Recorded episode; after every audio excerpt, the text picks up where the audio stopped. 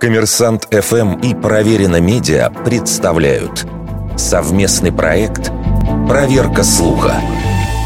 Правда ли, что печенье с предсказаниями придумали в Китае?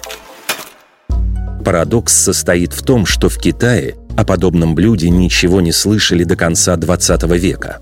Когда в 1989 году в Гонконге наладили импорт этих изделий из-за океана, то они шли под названием «настоящее американское печенье с предсказаниями».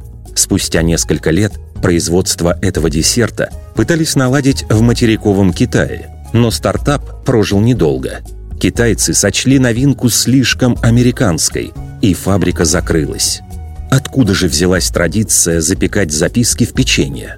Еще в XIX веке нечто похожее готовили в Японии, где издавна популярны амикудзи – бумажки с предсказаниями, которые можно вытянуть в местных храмах.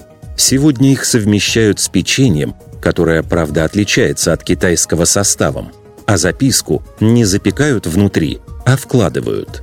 Изобретение печенья с предсказаниями в современном виде приписывают американцу японского происхождения Макото Хагевари. В начале прошлого века он трудился в Сан-Франциско ландшафтным дизайнером – Согласно легенде, однажды Хагевара лишился работы, однако друзья поддерживали его как могли. И когда он был восстановлен в должности, то в знак признательности испек друзьям печенье, а внутрь положил записки с благодарностью. По другой версии, первым печенье с предсказаниями испек основатель лос-анджелесской компании по производству лапши «Гонконг Нудл» Дэвид Юнг. Есть и другие версии изобретения блюда – и почти все они связаны с японскими иммигрантами. Почему же это печенье перекочевало из японских ресторанов в китайские?